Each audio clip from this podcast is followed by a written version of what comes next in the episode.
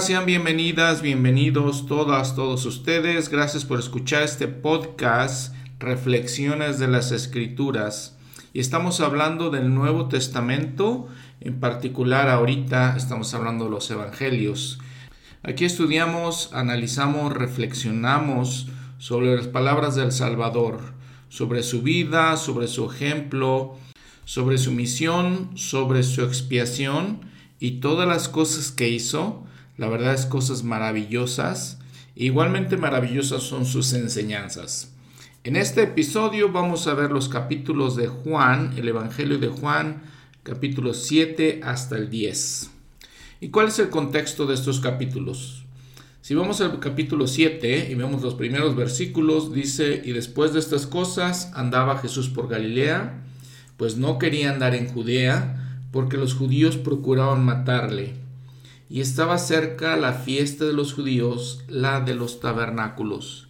Y ya hemos aprendido en otros episodios que los judíos, los líderes los judíos principalmente, procuraban hacer esto tan grave, tan serio como matarle. Entonces era esta época. La fiesta de los tabernáculos se llevaba a cabo en el otoño. Aunque tenemos que mencionar que pues, el calendario judío es completamente diferente a nuestro calendario moderno, entonces puede ser un poquito confuso en este aspecto. esta fiesta de los tabernáculos eran las fiestas principales en el Nuevo Testamento. Otras eran, vimos, hemos visto en estos episodios anteriores, Pesach, la Pascua, Rosh, Hashanah, el Nuevo Año, Yom Kippur, el Día de la Expiación, Hanukkah, el día de la dedicación, y Pentecostés, Shavuot. Y Sukkot, que es esta fiesta de los tabernáculos, era una de las, de hecho, de las principales tres en las que se hacía un peregrinaje de todos los judíos que estuvieron alrededor del antiguo mundo, del Medio Oriente, Europa, África. Ellos peregrinaban a Jerusalén para festejar esta fiesta. Se le llama también la fiesta de la ciega, lo encontramos en Éxodo 23, donde dice el, versículo 16, también la fiesta de la siega de los primeros frutos de tus labores que hayas sembrado en el campo, y la fiesta de la cosecha al fin del año, cuando hayas recogido del campo tus labores. Duraba siete días, y entonces recordaban, era parte de las celebraciones donde recordaban pues todo su cautiverio y toda la liberación y el tiempo que estuvieron errantes en el desierto saliendo de Egipto. Y precisamente se referían a los tabernáculos porque no vivían en casas todo ese tiempo, sino que vivían en chozas o este, vivían en tiendas, entonces eso se le consideró tabernáculo, igual que el templo le decíamos, ¿no? había un templo que le decían el tabernáculo. Y entonces Juan nos relata en los siguientes versículos que no estando en, Judea, no están para la fiesta específicamente cuando empezaba la fiesta, en versículo 3 le dijeron sus hermanos, sal de aquí y vete a Judea para que también tus discípulos vean las obras que haces, porque ninguno que procura darse a conocer hace algo en secreto. Si estas cosas haces, manifiéstate al mundo. Y vean la observación que hace Juan, pues ni aun sus hermanos creían en él sus medios hermanos probablemente, él siendo el primogénito de la familia, el, hermano mayor, tenía otros hermanos de José y María, que lo, lo hemos visto en otros episodios. Y el Señor les dice, mi tiempo aún no ha llegado, mas vuestro tiempo siempre está presto.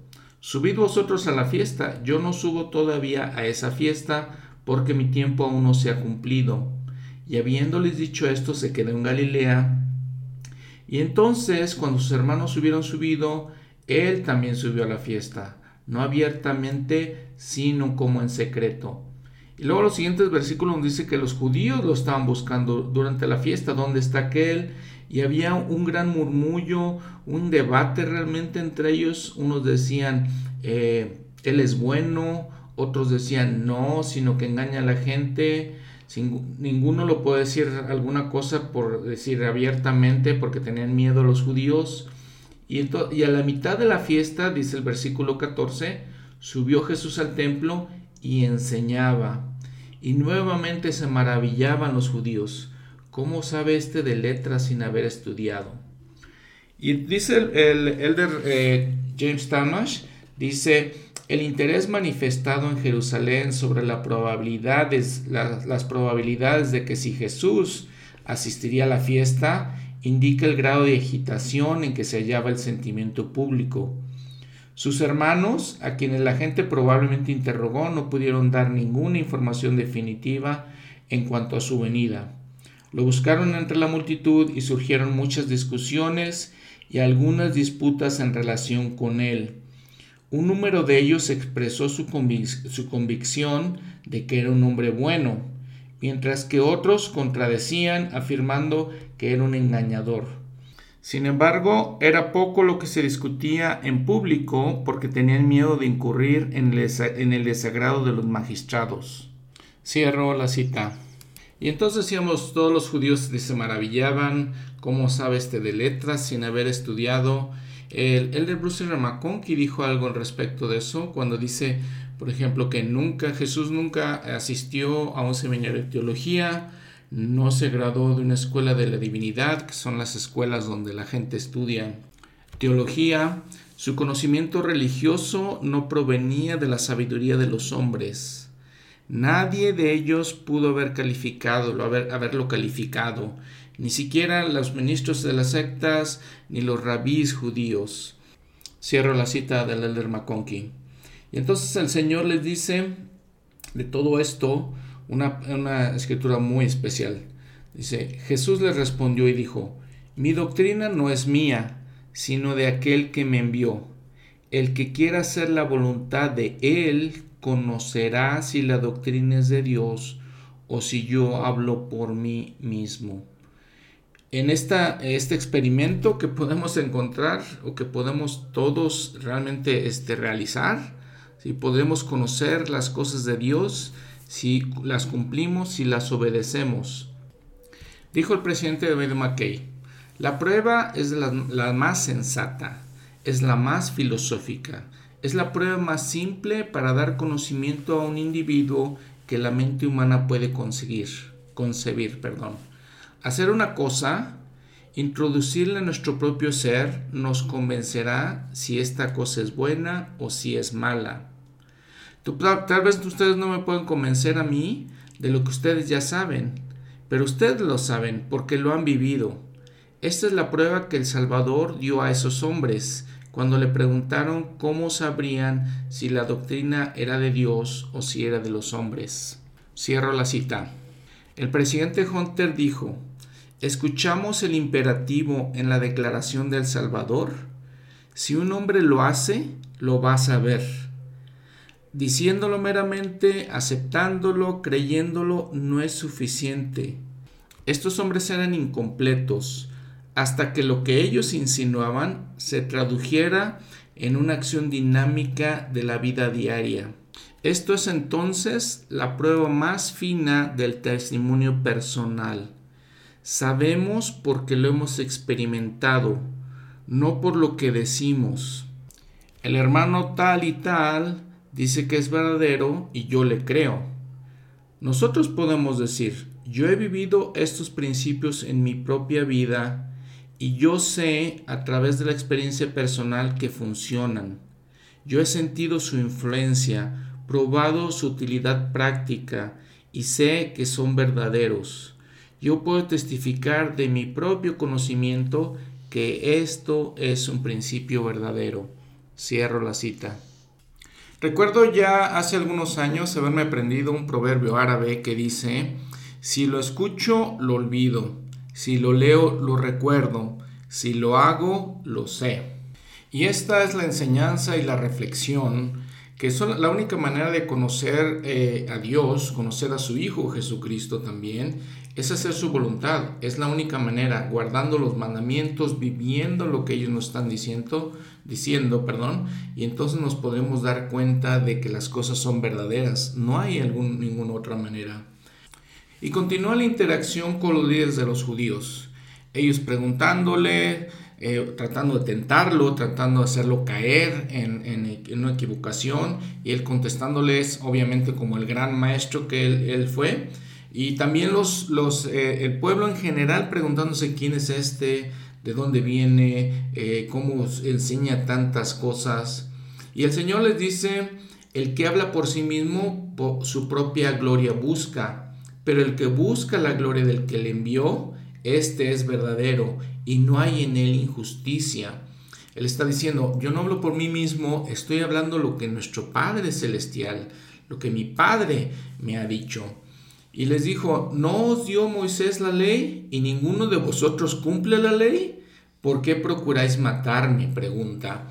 Vean lo, lo inverosímil de estos líderes judíos. Dicen, e, ellos supuestamente muy preocupados que porque tenían que cumplir la ley, porque según ellos, de acuerdo con sus creencias, su mentalidad equivocada, Jesucristo no cumplía la ley. Entonces les dice pues, eh, que ustedes supuestamente cumplen la ley, conocen la ley de Moisés y este, la respetan y no la cumplen. Y no la cumplen, entonces ¿cómo es eso? Por ejemplo, les dice, les dice del día de reposo. Versículo 22. Por eso Moisés os dio la circuncisión, no porque sea de Moisés, sino de los padres y en el día de reposo circuncidáis al hombre. Si recibe, recibe el hombre la circuncisión en el día de reposo, para que la ley de Moisés no sea quebrantada, os enojáis conmigo porque en el día de reposo sané por completo un hombre. Nuevamente lo inverosímil de sus ideas. Y, entonces dice una, este, una enseñanza importante para nosotros. Versículo 24. No juzguéis según las apariencias sino juzgad con justo juicio. En cuanto a esto, el profeta José Smith dijo, mientras que una parte de la raza humana juzga y condena a la otra sin compasión, el gran Padre del universo vela por toda la familia humana con cuidado y consideración paternales. Cierro la cita. El Ox también dijo las cosas que podemos considerar cuando podríamos juzgar. ¿no? Y, entonces personalmente yo les puedo decir, no soy ninguna persona para juzgar, pero les puedo comentar lo que dice el Ox. Dice, eh, primero, dice, debemos hacer un juicio correcto y justo. Y por definición es un un juicio intermedio. No somos, nosotros no somos los jueces finales de, las personas. No podemos decir, bueno, pues tú te vas a ir al cielo, tú te vas al infierno, porque no somos eso. Segundo, dice el Elder Oaks, cuando era Elder, ahora es el presidente Oaks, eh, un juicio justo debe ser guiado por el Espíritu del Señor, no por el enojo, la revancha, la venganza, los celos o el interés propio. Tercero, para ser justo, este juicio intermedio debe estar dentro de nuestra mayordomía. No debemos presumir que podemos ejercitar ni actuar sobre los juicios que tenemos eh, que son fuera de nuestras responsabilidades personales. Cuarto, deberíamos, si es posible, refrenarnos de juzgar hasta que tengamos el conocimiento adecuado de los hechos. Y es ahí el punto donde les digo, como no tenemos ese conocimiento, yo no tengo ese conocimiento, y o a veces lo interpreto mal ese conocimiento, prefiero no hacerlo. Un quinto principio de juzgar justamente es que cuando sea posible refrenar, refrenarnos de juzgar a la gente y solamente juzgar las situaciones. Sexto, el perdón es el principio acompañante al mandamiento de que en los juicios finales no juzguemos y en los intermedios juzguemos con un juicio justo. Séptimo, un ingrediente final o principio de un juicio justo ¿sí? es que debemos aplicar estándares justos, normas justas. Y entendamos nuevamente lo que dice el de Rox, ¿no? No podemos hacer juicios finales, no podemos decir, este se condena, este se salva Podemos hacer ciertos juicios intermedios utilizando todos estos principios y haciéndolo con justicia. Dice al final el de Rox, en esos juicios intermedios que, por los que somos responsables, que tenemos que hacer, ¿sí? que podamos juzgar justamente y con amor. El Evangelio de Jesucristo es un Evangelio de amor. Cierro la cita. Y en estas interacciones que les comentaba, que les decía, decían unos de Jerusalén, ¿no es este al que buscan para matarlo? y he aquí habla públicamente y no le dice nada. ¿Habrán reconocido en verdad los gobernantes que este es el Cristo? Se preguntan. Dice, pero este sabemos de dónde es, mas cuando venga el Cristo nadie sabrá de dónde es. Entonces Jesús, alzando la voz en el templo, enseñando y diciendo, a mí me conocéis y sabéis de dónde soy. No he venido por mí mismo, pero el que me envió, al cual vosotros no conocéis, es verdadero. Yo le conozco porque de él procedo y él me, él me envió. Nuevamente el Señor eh, nos hace hincapié en su relación con el Padre y nos hace hincapié también en que no hace su voluntad, sino hace la voluntad del Padre. Y continúa esta situación, ¿no? Y entonces lo tratan de, de, prender, lo tratan de apresar y les dice el Señor, no, no, puedes, no pueden hacerlo, todavía no cumplo mi misión, donde yo esté, vosotros no podréis ir, ¿sí? Y les dice en el versículo 37, pero en el último y gran día de la fiesta, Jesús se puso de pie y alzó la voz, diciendo, si alguno tiene sed, venga a mí y beba. El que cree en mí, como dice la escritura, brotarán de su interior ríos de agua viva.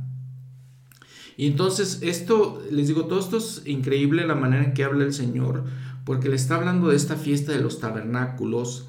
En esta fiesta de los tabernáculos iban al estanque de Silón y de ahí tomaban agua y la llevaban. Este era un manantial donde el agua fluía continuamente, no era un agua estancada. Entonces les hace referencia a todos estos simbolismos el Señor. Y siguen entonces hablando entre ellos. Verdaderamente este es el profeta, dicen unos. Otros decían, este es el Cristo. Pero algunos decían, ¿de Galilea ha de venir el Cristo? ¿No dice la escritura que del linaje de David y de la aldea de Belén, de donde era David, vendrá el Cristo? Obviamente no entendían que él vivía, creció en Galilea, pero había nacido en Belén, cumpliendo la escritura, cumpliendo la profecía. Y decían los guardias, los mandan a que este, lo apresen al Señor para prenderle, dice, y, dice, los guardias van y no, no lo prenden y no lo traen. Obviamente tenían miedo, tal vez los guardias pensaban, este habla como si fuera el Cristo y, la gente está a favor de él, alguna gente en contra, pero alguna gente, a favor. Dice en el versículo 46, los, los guardias respondieron, nunca ha hablado hombre alguno así como este hombre. Estaban este, anonadados, no asombrados de la manera que hablaba el Señor. En aquellos tiempos la gente se reunía para escuchar a los grandes maestros de las escrituras, a los grandes rabís. Recuerdan que decíamos que los griegos tenían tanta influencia sobre ellos. Entonces, algunos 200 eh, años antes del, nacimiento de Cristo, tenían las enseñanzas de Sócrates, de Platón, de Aristóteles y toda la influencia de ellos, los grandes maestros. En estos tiempos, por ejemplo, los judíos tenían la influencia de dos maestros, Gamaliel y, este, Hillel que eran los grandes rabís de aquellos tiempos. Pero como les comentaba al principio del episodio, desde, el Señor no había recibido ninguna instrucción de estas gentes, no tenía una instrucción formal de acuerdo a las enseñanzas, de acuerdo a, lo que, la perspectiva del pueblo. Y entonces dice los fariseos, este, peleaban entre ellos, vean versículo 50, Nicodemo lo defiende, dice, eh, juzga nuestra ley a un hombre si primero no se le oye y se entiende lo que ha hecho. Y entonces le decían, ¿eres tú también Galileo? Y entonces se disputaban entre ellos estas cosas. Ahora, capítulo 8. Y Jesús se fue al monte de los olivos. Y por la mañana volvió al templo y todo el pueblo vino a él y sentado él les enseñaba. Aparentemente el Señor iba al monte de los olivos probablemente a meditar, probablemente a orar y entonces regresa al templo a enseñarles. Y vean lo que pasa. Entonces los escribas y los fariseos le llevaron una mujer sorprendida en adulterio. Y poniéndola en medio, le dijeron, Maestro, esta mujer ha sido sorprendida en el acto mismo de adulterio. Y en la ley, Moisés nos mandó a apedrear a tales mujeres. Tú pues, ¿qué dices? Versículo 6. Mas esto decían tentándole, para que tener de qué acusarlo. ¿Cómo lo iban a acusar? Porque la ley de Moisés sí decía eso. Pero ya ellos bajo el imperio romano, bajo el yugo del imperio romano, ya no se les permitía hacer eso. Entonces ponían eh, al Señor, según ellos, en un predicamento. Porque si les decía que la apedrearan, entonces metían problemas con los romanos. Si les decía que no la apedrearan, entonces metían problemas con los judíos, porque ellos creían en Moisés y era muy importante para ellos. Pero el Señor en su infinita sabiduría, lo grandioso que les digo que es, ¿sí? Dice, Jesús, inclinado, inclinado hacia el suelo, escribía en la tierra con el dedo. Y como insistieron en preguntarle, se enderezó y les dijo, El que de entre vosotros esté sin pecado, sea el primero en arrojar la piedra contra ella. E inclinándose de nuevo, siguió escribiendo en la tierra.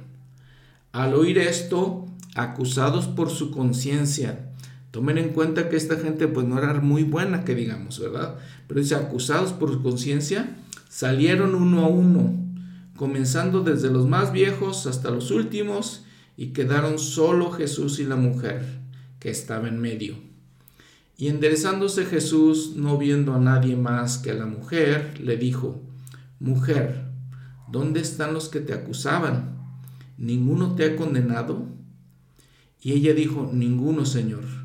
Entonces Jesús le dijo, ni yo te condeno, vete y no peques más. Fabulosa experiencia, fabuloso relato este. Eh, increíble, maravillosa la mente del Señor, su carácter tan especial. Les dice exactamente lo que tienen que pensar, ¿no? Sí, si alguno está libre de pecado, que arroje la primera piedra.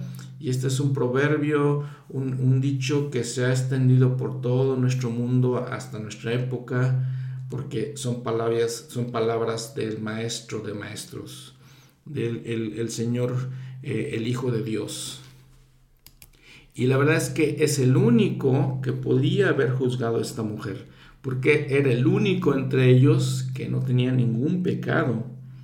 El profeta José Smith sigue diciendo, Él tiene el timón del juicio en sus manos, es un sabio legislador y juzgará a todos los hombres, no de acuerdo con las estrechas y mezquinas ideas de estos, sino según lo que hayan hecho en la carne, ya sea bueno o malo, sea que se realicen en estas acciones en Inglaterra, América, España, Turquía o India. Juzgará al hombre no por lo que no tenga, sino por lo que tenga. Y los que hayan vivido sin ley serán juzgados sin ley. Y los que tuvieron una ley serán juzgados por esa ley. No debemos dudar de la inteligencia y del juicio del gran Jehová.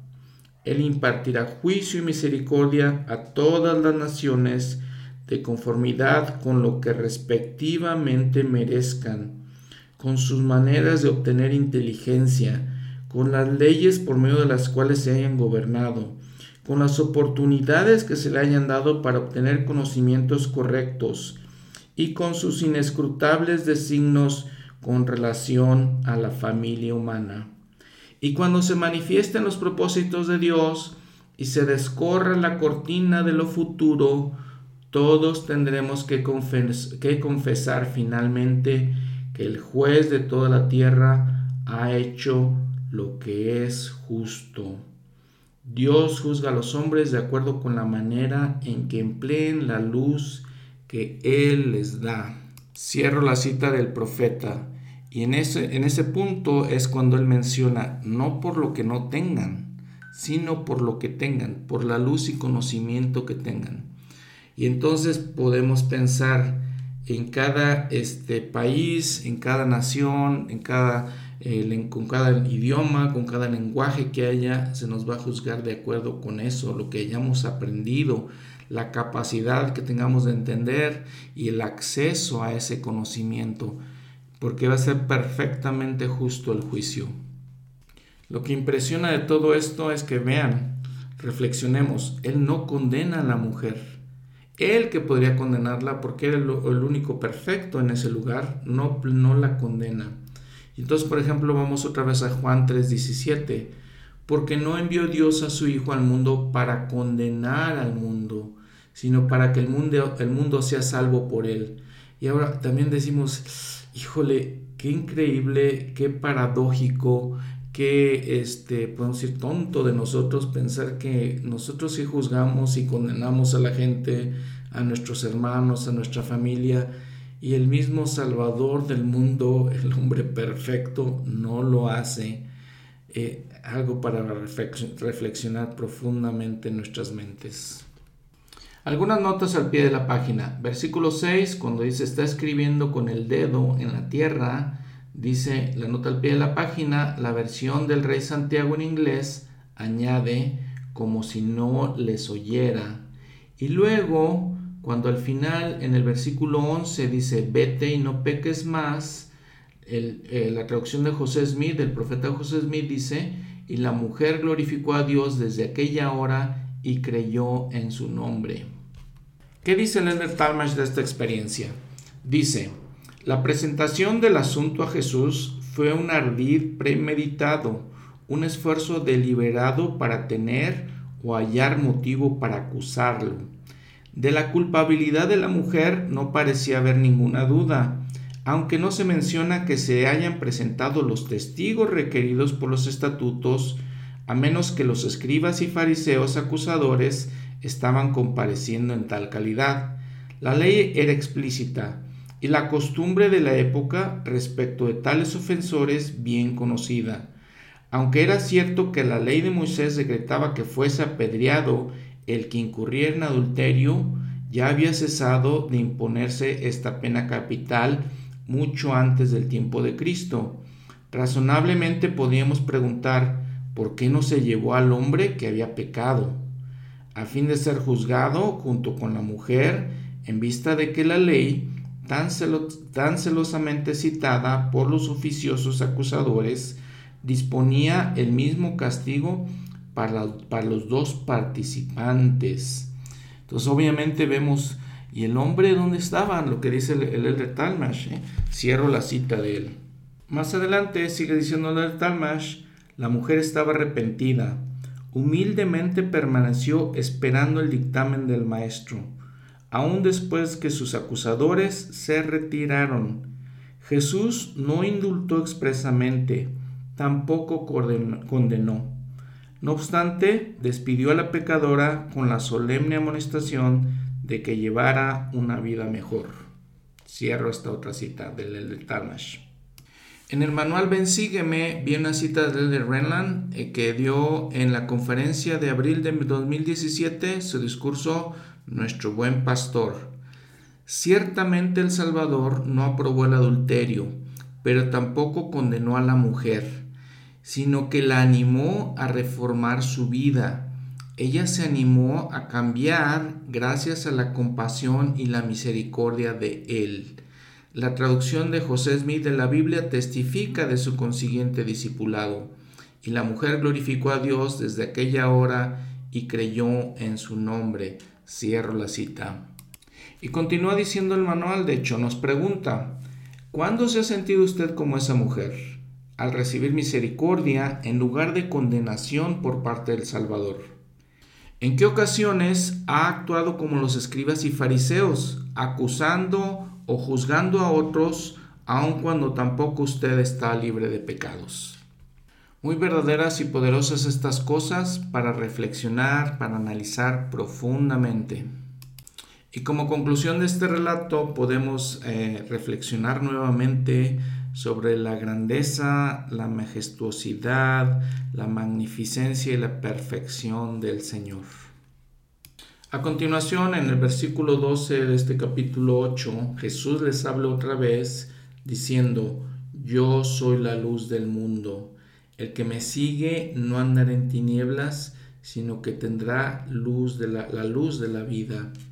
Algo excelente que aprendemos en el Evangelio de Juan y que vamos a seguir aprendiendo es la manera en que él utiliza ese verbo yo soy o esa expresión yo soy Porque habíamos visto en un episodio anterior cuando dice yo soy el pan de vida. Ahorita dice aquí yo soy la luz del mundo. Y después va a decir yo soy quien yo soy. Y va a decir también yo soy el buen pastor. Yo soy la resurrección y la vida. Yo soy el camino, la verdad y la vida. Entendemos entonces cómo Juan el apóstol nos enseña todas estas facetas de la misión del Salvador, todas estas facetas de su vida. En este específicamente hablando de la luz, sabemos que tenemos la luz de Cristo. Entonces, por ejemplo, dice Guía para el Estudio de las Escrituras, luz de Cristo energía, poder o influencia divinos que proceden de Dios por medio de Cristo y que dan vida y luz a todas las cosas. Es la ley por la cual se gobiernan todas las cosas, tanto en el cielo como en la tierra. También entonces es no solamente esto, nos da claro que es la luz porque tenemos la luz de Cristo, como estamos leyendo, pero también obviamente es el símbolo que trae luz a nuestra vida, que trae esperanza, que trae este entendimiento, que abre nuestras fronteras, abre nuestra mente para que podamos llegar a la presencia del Padre, de hecho. Para que, como lo dice Él, no andemos en tinieblas y tengamos la luz de la vida. Y otra vez los fariseos. No puedes dar testimonio de ti. Si das testimonio de ti, tu testimonio es verdadero. El Señor les dice, yo doy testimonio de mí y también el Padre da testimonio de mí. Dice el versículo 18. Y el Padre que me envió da testimonio de mí. Y entonces le dicen, ¿dónde está tu Padre? Respondió Jesús, ni a mí me conocéis, ni a mi Padre. Si a mí me conocieseis, también a mi Padre conoceríais. Entonces, nuevamente platicamos alguna vez de cómo el Señor es el ejemplo perfecto de cómo es el Padre y que Él y el Padre son uno en propósito, en su misión, en sus deseos, en su plan hacia nosotros. Entonces Él dice, Él conoce al Padre. Si lo conociéramos a Jesucristo, entenderíamos también cómo es el Padre. Y una vez más le preguntan, ¿tú quién eres? Y Jesús les dice, lo que desde el principio os he dicho. Muchas cosas tengo que decir y juzgar de vosotros, pero el que me envió es verdadero, y yo lo que he oído de él, esto habla al mundo. Y dice, ¿no entendían que les hablaba del Padre? Y les dice Jesús nuevamente, cuando hayáis levantado al Hijo del Hombre, entonces sabréis que soy, que yo soy, y que nada hago por mí mismo sino que, como el Padre me enseñó, así hablo, porque el que me envió conmigo está. No me ha dejado solo el Padre, porque yo hago siempre lo que a Él le agrada. Otra vez el Señor nos insiste, ¿verdad? Nos ayuda a entender. Él hace la voluntad del Padre, Él este, se apega a la voluntad del Padre. Y entonces al decir estas cosas, dice, muchos creyeron en Él. Y les dice, versículo 31, dijo a los judíos que habían creído en él, si vosotros permaneciereis en mi palabra, seréis verdaderamente mis discípulos, y conoceréis la verdad, y la verdad os hará libres. Y le respondieron, linaje de Abraham somos y jamás hemos sido esclavos de nadie. ¿Cómo dices tú, seréis libres? Vean lo que la manera de pensar de ellos eh, están diciendo que nunca hemos sido esclavos, fueron esclavos en Egipto, estaban ahorita siendo esclavos de los romanos. No entiendo por qué dicen esas cosas, pero vean eh, la manera tan eh, torcida de pensar de ellos. Entonces le dicen, ¿cómo dices tú que seréis libres? Jesús le respondió, de cierto, de cierto os digo que todo aquel que comete pecado, esclavo es del pecado. El Elder Talmash dice, de manera que si el Hijo del Hombre los libertaba, serían libres en verdad. Aunque eran del linaje de Abraham, según la carne, no eran sus herederos, según el espíritu o las obras. Y es lo que les dice a continuación el Señor. Al mencionar nuestro Señor que su Padre y el de ellos eran distintos, le reclamaron irritados, nuestro Padre es Abraham. Jesús contestó, si fueseis hijos de Abraham, las obras de Abraham harías, pero ahora procuráis matarme a mí, hombre que os he hablado la verdad, la cual he oído de Dios. No hizo esto Abraham. Vosotros hacéis las obras de vuestro padre. Cegados por la ira, aparentemente subentendieron en esto la insinuación de que aun cuando eran hijos de la familia de Abraham, otro hombre, aparte del patriarca, había sido su progenitor verdadero, o que no eran de sangre israelita pura. Nosotros no nacimos de fornicación, gritaron. Un Padre tenemos, que es Dios. Y Jesús les dijo, si vuestro Padre fuese Dios, ciertamente que me amaríais, ciertamente me amaríais, porque yo de Dios he salido y he venido, pues no he venido de mí mismo, sino que Él me envió. Y luego el Señor sigue diciendo en las escrituras, no entendieron su lenguaje, y Él les dice, vosotros sois de vuestro padre el diablo, y los deseos de vuestro padre queréis hacer. Él ha sido homicida desde el principio y no ha permanecido, en la verdad, porque no hay verdad en Él. Entendemos esto impresionante, ¿no? O mucho para reflexión. No hay verdad en Él, en el diablo. Cuando habla mentira, de sí mismo habla, porque es mentiroso y padre de la mentira. Y viene una nota al pie de la página donde nos lleva segunda de Nefi 2.18, hablando del diablo y porque ha caído del cielo y llegado a ser miserable para siempre, procuró igualmente la miseria de todo el género humano.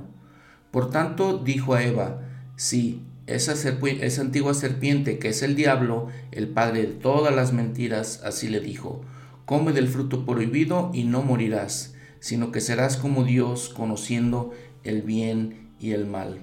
Entonces eso le está diciendo el Señor, ustedes son el diablo. Dice, y a mí, porque yo digo la verdad, no me creéis, está diciendo el Señor. ¿Quién de vosotros me acusa de pecado? Pregunta. Pues si digo la verdad, ¿por qué, cree, ¿por qué vosotros no me creéis? El que es de Dios, las palabras de Dios oye. Por eso no las oís vosotros porque no sois de Dios. Y el Talmash sigue, continúa con su, comentario, dice, con vehemente acusación Jesús les declaró de quién realmente eran hijos, pues así lo, compraban, lo comprobaban sus, los rasgos hereditarios que se manifestaban en sus vidas. Los desafió a que hallaran pecado en él, y entonces les preguntó por qué, si les hablaba la verdad, insistían en no creerlo contestando su propia interrogación, les dijo que no eran de Dios y consiguientemente no entendían las palabras de Dios. La lógica del maestro era inexpulgable y sus aserciones concisas, convincentes e irrebatibles. Y entonces ya los judíos impotentes le dicen, sabemos que eres samaritano, sabemos que tienes demonio, entonces vean cómo este, usan eh, eh, frases despreciativas, antes le habían algún, en algún momento le habían dicho que era Galileo. Lo acusan de esas cosas. Y continúan con un argumento sobre Abraham. Y le dicen al Señor, ¿eres tú acaso mayor que nuestro padre Abraham, que murió? Y el Señor, versículo 56, les dice, Abraham vuestro padre se regocijó de que vería mi día, y lo vio y se regocijó. Y le dijeron entonces a los judíos, aún no tienes 50 años y has visto a Abraham. Jesús les dijo, de cierto, de cierto os digo, antes que Abraham fuese, yo soy. El Talmash sigue con su comentario. Esta declaración de la eterna divinidad de nuestro Señor fue inequívoca y precisa. Se había manifestado Moisés con el solemne título de Yo soy, y de ahí en adelante así fue conocido en Israel. Como previamente es indicado, es el, equivalente de Yahvé o Javé, hoy convertido en Jehová, cuyo significado es el que existe por sí mismo, el eterno, el principio y el fin. El tradicionalismo judío prohibía la pronunciación de este nombre sagrado, y sin embargo Jesús se lo atribuía a sí mismo. La supremacía que tenía sobre Abraham claramente se refería a la posición que uno y otro habían ocupado en el estado anterior al terrenal, y tan literalmente era Jesús el primogénito en el mundo de los espíritus como lo era el unigénito en la carne. Tan verdaderamente es Cristo el hermano mayor de Abraham, Abraham e, y Adán como del último niño que ha de nacer sobre la tierra. Cierro la cita del de Tamash. Y la narración continúa diciendo que tomaron entonces piedras para arrojárselas, pero Jesús se escondió y salió del templo, atravesando por, eh, por el medio de ellos, se fue. Si vemos también es guía para el estudio de las escrituras en esta declaración que hace el Señor de yo soy, dice Jehová, el nombre del convenio o nombre propio del Dios de Israel. El nombre significa el eterno yo soy. Jehová es el Jesucristo preterrenal y vino a la tierra como hijo de María. Por lo general, cuando aparece el nombre Señor en el Antiguo Testamento, está refiriéndose a Jehová. Esta idea de Jesucristo como Jehová, como yo soy, también le enseñó el apóstol Pablo, 1 Corintios capítulo 10, versículos 1 al 4, donde dice, porque no quiero, hermanos, que ignoréis que nuestros padres todos estuvieron bajo la nube y todos pasaron por el mar, el mar rojo, si recuerdan. En Éxodo 33 nos dice, nos dice esa experiencia del Señor eh, presentándose como si fuera una nube. Y dice, eh, sigue diciendo el apóstol Pablo, y todos en Moisés fueron bautizados en la nube y en el mar, y todos comieron el mismo alimento espiritual, pan de vida, si lo vemos en, su eh, nota al pie de la página, y todos bebieron la misma bebida espiritual, porque bebían de la roca espiritual que los seguía, y la roca era Cristo.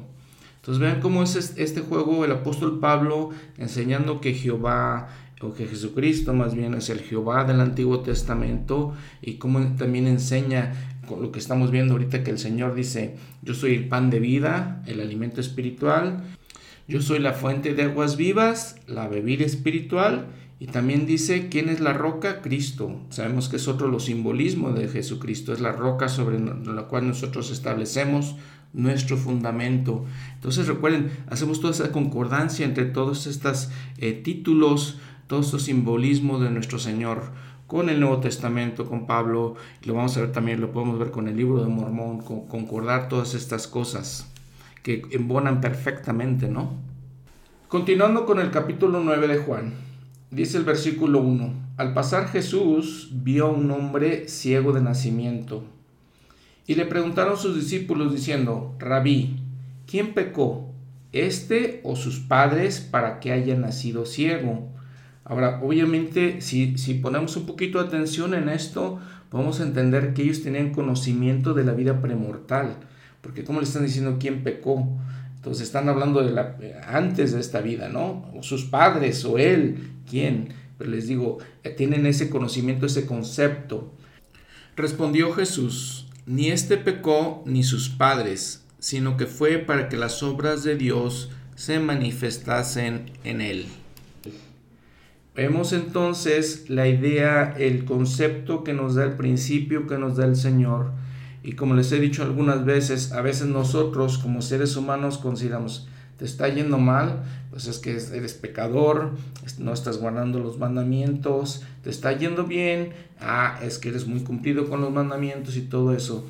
El Elder Oaks, o presidente Oaks ahora, nos dice que eso le llamamos el Evangelio de la Prosperidad.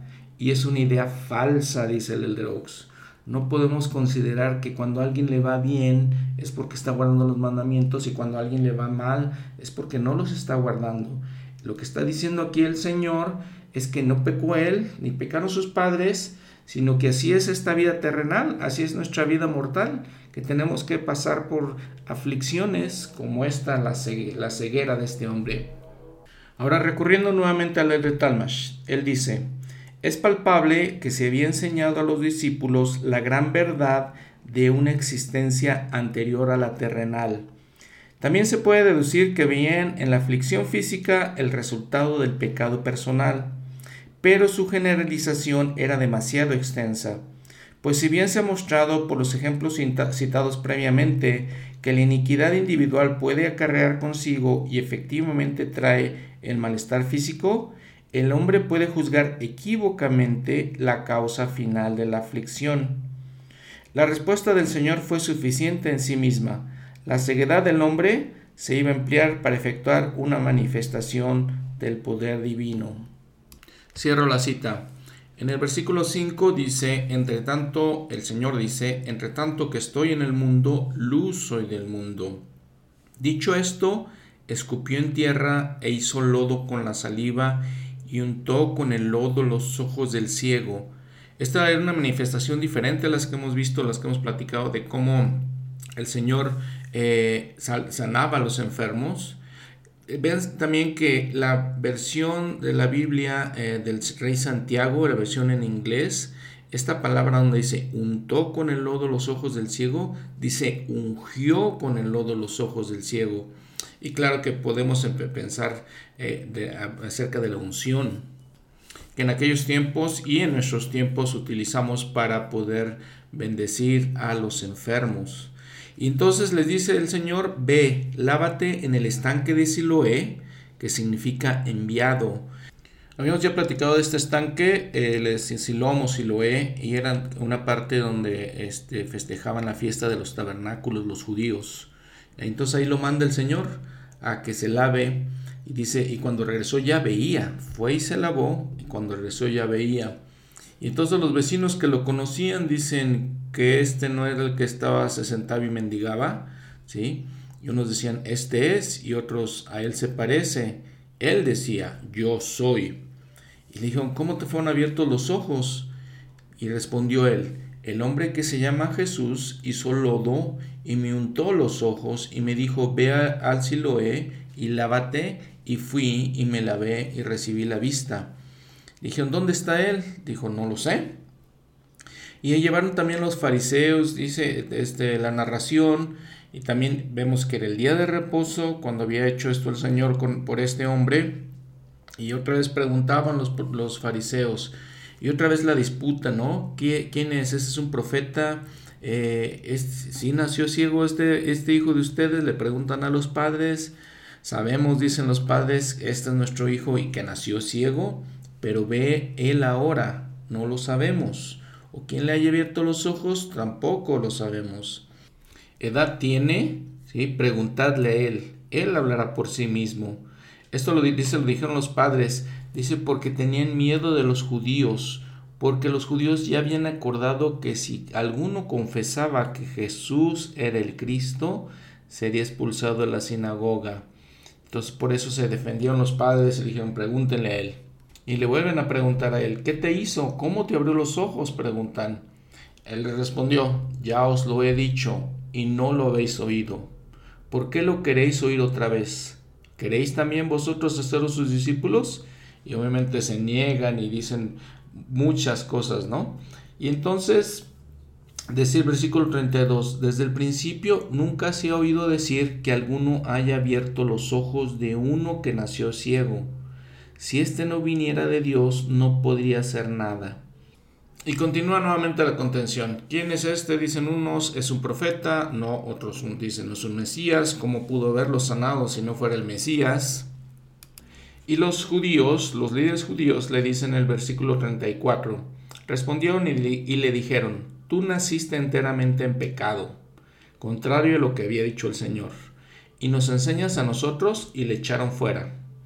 Oyó Jesús que le habían echado fuera y hallándole le dijo, ¿crees tú en el Hijo de Dios? Respondió él y le dijo, ¿quién es Señor para que crea en él? Y le dijo Jesús, ya le has visto y el que habla contigo, él es. Y él dijo, creo Señor, y le adoró. Y dijo Jesús, yo para juicio he venido a este mundo para, los que, para que los que no ven vean y los que ven sean cegados. Y algunos de los fariseos que estaban con él, al oír esto, le dijeron, ¿somos nosotros también ciegos? Les dijo Jesús, si fuerais ciegos no tendríais pecado, pero ahora, porque decís, vemos, vuestro pecado permanece.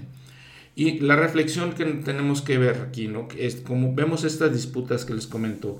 Eh, uno dice quién es Cristo. Eh, lo hemos platicado en algunas ocasiones, en varias situaciones en la vida del Señor sucede esto. ¿Quién es Cristo? Él está diciendo, yo soy el Hijo de Dios. No es un gran maestro, no es un gran profeta, no es como las otras personas, soy el Hijo de Dios. Él testifica de quién es.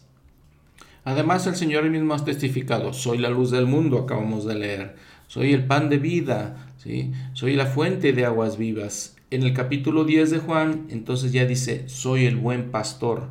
Y empieza el capítulo con el versículo 1, de cierto, de cierto os digo, el que no entre por la puerta en el redil de las ovejas, sino que sube por otra parte, ese es ladrón y salteador. Pero el que entra por la puerta, el pastor de las ovejas es. Está hablando de él mismo, buen pastor. Ahora, vamos, tenemos que eh, entender, por ejemplo, que eh, dos de los principales oficios, de los principales trabajos, de las principales ocupaciones en aquellos tiempos, uno era cuidar ovejas, eh, ser pastor, el otro obviamente era ser agricultor. Entonces el Señor, vean, utiliza este simbolismo ya para hablar de Él mismo. Dice en el versículo 3, a este abre el portero y las ovejas oyen su voz. Las personas que son ovejas, discípulos de Cristo, oyen su voz, está diciendo aquí el Señor. Y continúa diciendo, y cuando ha sacado fuera todas las propias, va delante de ellas, y las ovejas le siguen porque conocen su voz. Aquellos que son discípulos verdaderos de Jesucristo lo siguen a Él. Él va delante de ellas, de las ovejas, porque Él es el ejemplo perfecto a seguir. Pero el extraño no seguirán, sino que huirán de él, porque no conocen la voz de los extraños.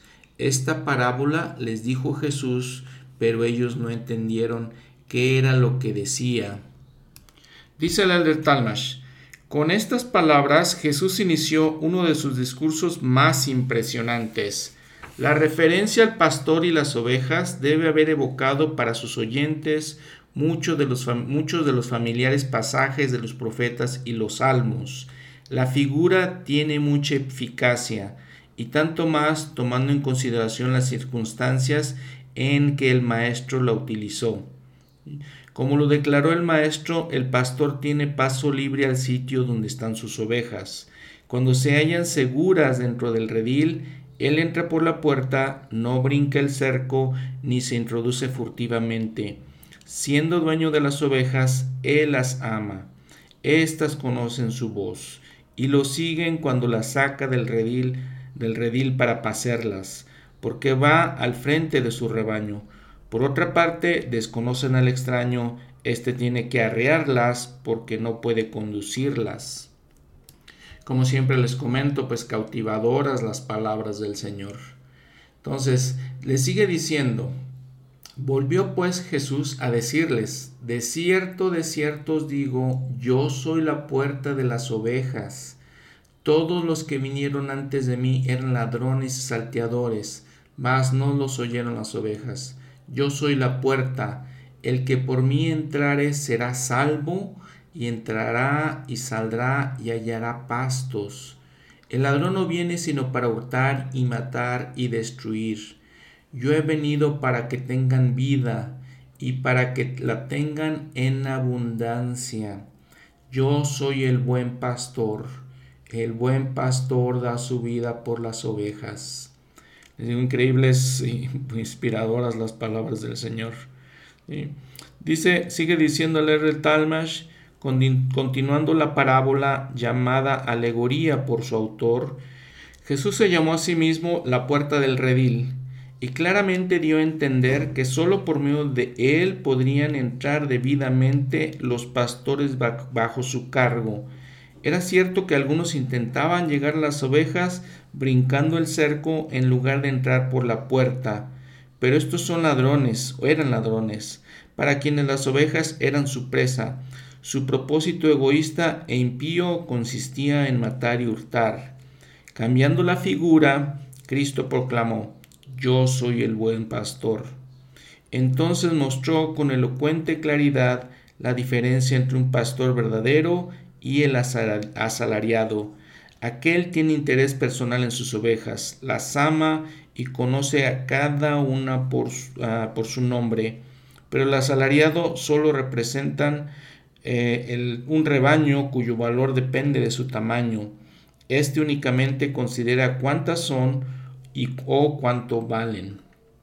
Entonces, les digo, si, si analizamos detenidamente todo esto, reflexionamos, todo lo que dice aquí el Señor, dice primero, nos conoce, nos conoce a cada uno por nuestro propio nombre, y más particularmente aquellos que lo siguen, aquellos que conocen la voz del Señor y que entienden. Y la pregunta para ustedes y para mí es, ¿conocemos la voz del Señor? ¿Qué tanto conocemos la voz del Señor? que tanto lo conocemos a Él. Dice Mosía 26:21 en el libro de Mormón, y el que quiera oír mi voz será mi oveja, y lo recibirás en la iglesia, y yo también lo recibiré. Entonces, muy interesante, dice, el que quiera oír la voz del Señor puede ser la oveja, cualquiera de nosotros que quiera.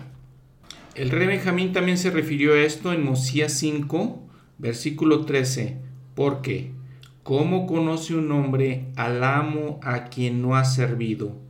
que es un extraño para él, y se halla lejos de los pensamientos y de las intenciones de su corazón. Y así la pregunta una vez más, ¿se halla el Señor lejos de nuestros pensamientos y de las intenciones de nuestro corazón? ¿Lo hemos servido, lo conocemos por ser nuestro amo o es un extraño para nosotros? Y escuchando otra vez las poderosas palabras del Señor. Él ha venido para que tengamos vida y para que le tengamos en abundancia. Los hermanos Millet y Jackson dicen, esta expresión nos lleva el mensaje en un solo enunciado de la esencia del, ministerio mortal del Salvador. Él vino a enseñar, a servir y a salvar.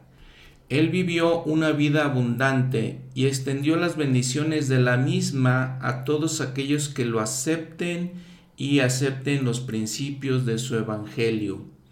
El hermano Matthews dice, la vida más abundante prometida por Jesús se refiere no solamente a una vida sin fin resucitada con un cuerpo. El presidente Kimball dijo, la vida abundante, por supuesto, tiene poco que ver con la adquisición de cosas materiales. Aunque hay muchos individuos maravillosos que han sido bendecidos materialmente y que utilizan sus riquezas para ayudar a su prójimo, esto es de lo más encomiable. La vida abundante de la que se describen las escrituras es la suma espiritual a la que se llega al multiplicar nuestro servicio a otros y al invertir nuestros talentos en el servicio a Dios y al hombre. A veces tenemos la noción incorrecta cuando pensamos que una, caja, una casa lujosa en una ciudad grande con un carro nuevo nos hace felices. La felicidad no está ahí. La felicidad no está en un carro nuevo, no está en un departamento nuevo y lujoso. La felicidad no está en el banco ni en nuestras inversiones. La felicidad está donde tú la haces, depende de ti. Viene de adentro no viene de las cosas. Cierro la cita. Ahora con la declaración que hace el Señor, yo soy el buen pastor. El Talmash dice, valiéndose eficazmente de la repetición, Jesús declaró, yo soy el buen pastor y conozco mis ovejas, y las mías me conocen, así como el Padre me conoce, y yo conozco al Padre, y pongo mi vida por las ovejas. Por tal razón Jesús era el Hijo amado del Padre, porque estaba dispuesto a dar su vida por amor de las ovejas.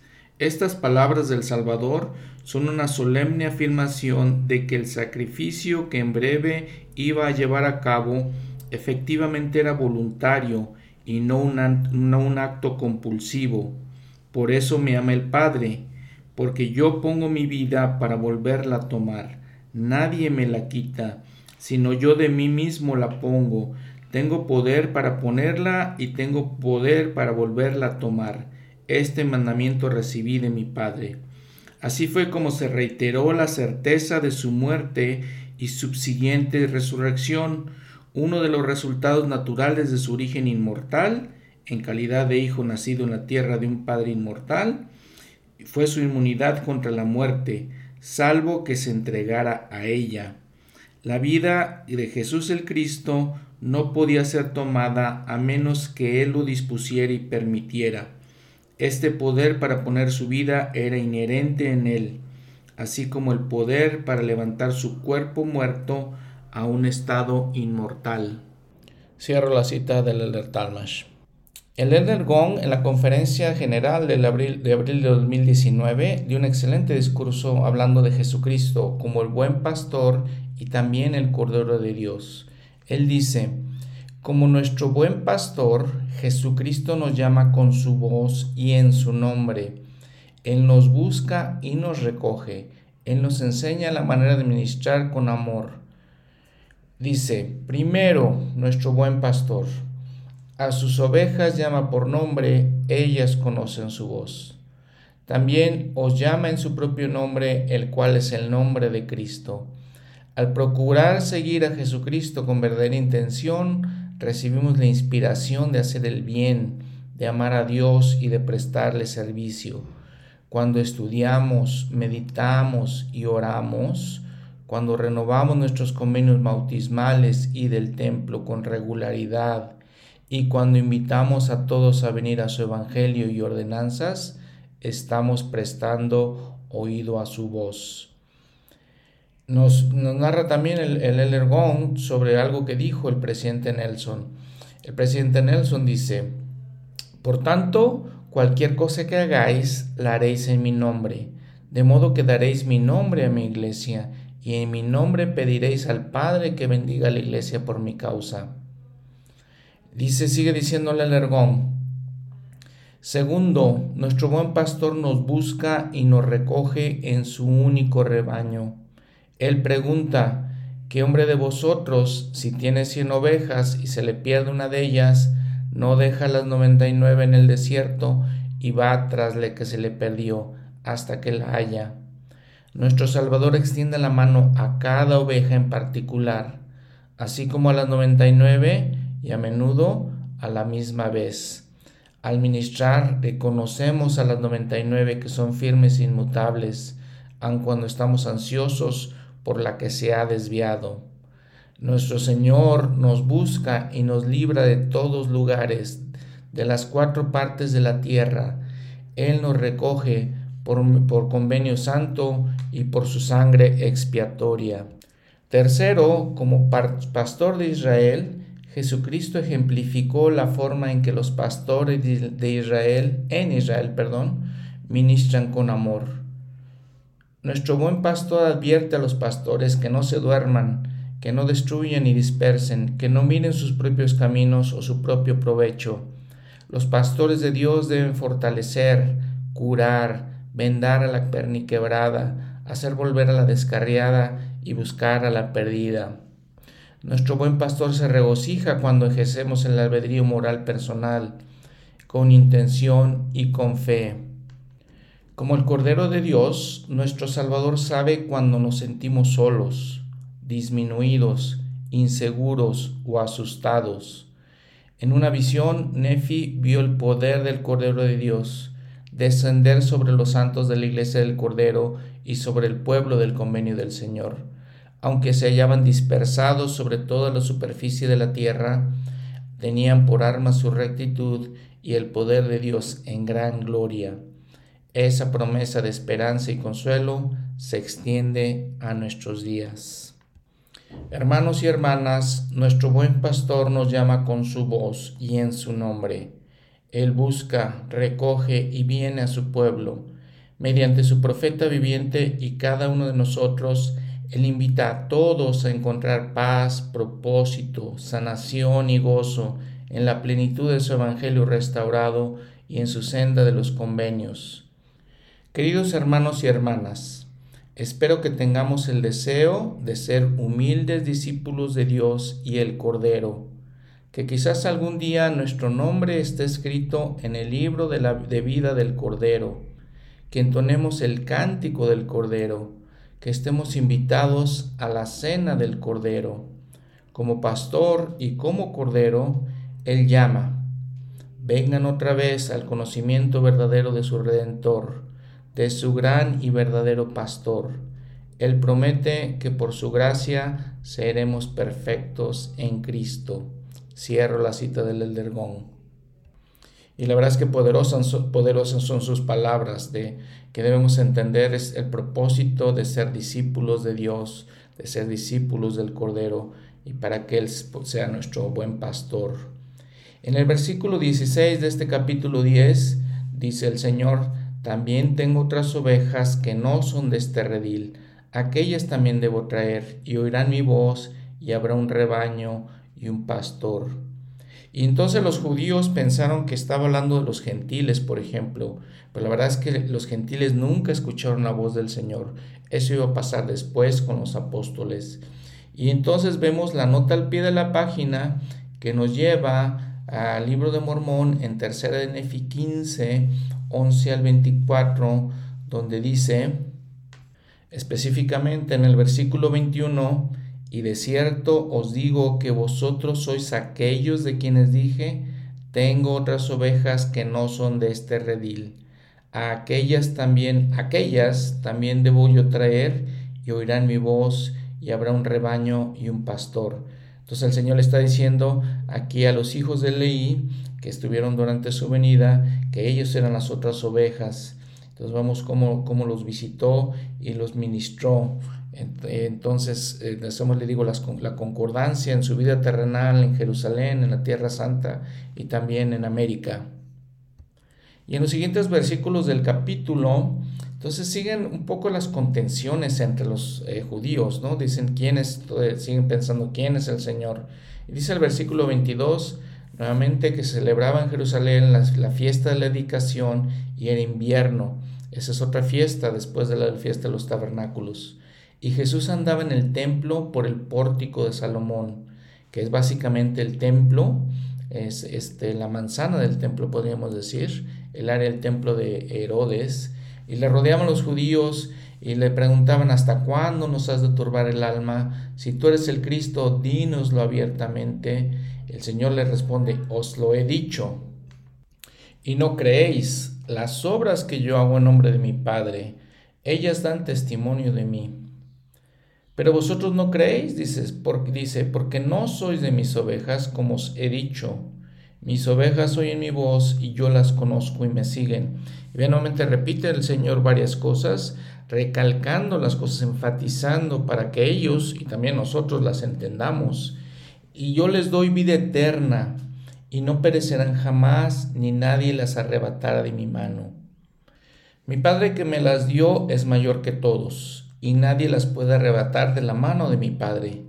Yo y el Padre uno somos. Y entonces aquí nos enseña esta doctrina el Señor. Vean cómo utiliza, habla de su Padre, una persona separada de Él, y al mismo tiempo dice que el pa, yo y el Padre uno somos.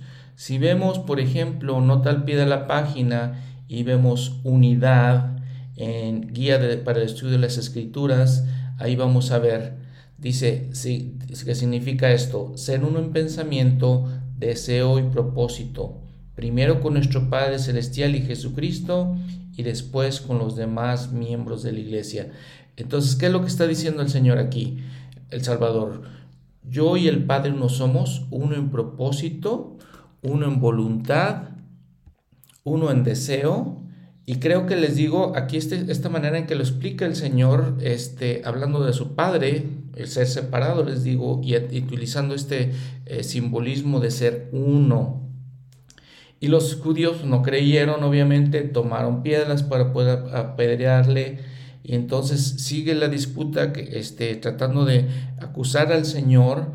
Jesús le respondió, versículo 34, no está escrito en vuestra ley yo dije, ¿sois dioses? Aquí otra vez la doctrina que enseña el Señor. Y vemos, por ejemplo, simulándote el pie de la página, es el potencial que tenemos para llegar a ser como nuestro Padre Celestial. El Señor mismo lo está diciendo aquí. Y entonces, este, les dice en el 37, si no hago las obras de mi Padre, no me creáis. Pero si las hago, aunque a mí no me creáis, creed a las obras para que me conozcáis y creáis que el Padre está en mí y yo en el Padre. Nuevamente la unión, siendo uno en propósito. Y procuraron otra vez aprenderle, pero él se escapó de sus manos y se fue otra vez al otro lado del, Jordán, al lugar donde primero había estado bautizando Juan, y se quedó allí. Y dice en el versículo 42, y muchos creyeron en él allí. Muy bien, entonces al finalizar este episodio, pues son muchas las conclusiones a las que podemos llegar, muchas las enseñanzas que tenemos que absorber, que entender en nuestros corazones, muchas cosas que tenemos que practicar. Y la recomendación, como siempre, lo que les acabo de leer, por ejemplo, que decía el Elder Gong, la importancia de estudiar, meditar o reflexionar y orar. Ojalá que haya sido de beneficio para todos nosotros escuchar al Señor sus propias palabras escritas en los evangelios, que podamos eh, absorber todas estas cosas, aplicarlas principalmente en nuestras vidas, tratar de ser como Él y dirigir nuestros pensamientos hacia Él, recordarle siempre, como lo decimos durante la Santa Cena, y repitiendo nuevamente esta escritura que se encuentra en tercera de Nefi 27, por tanto, cualquier cosa que hagáis, la haréis en mi nombre, de modo que daréis mi nombre a la iglesia, y en mi nombre pediréis al Padre que bendiga a la iglesia por mi causa. Nos vemos la próxima semana. Hasta luego, gracias.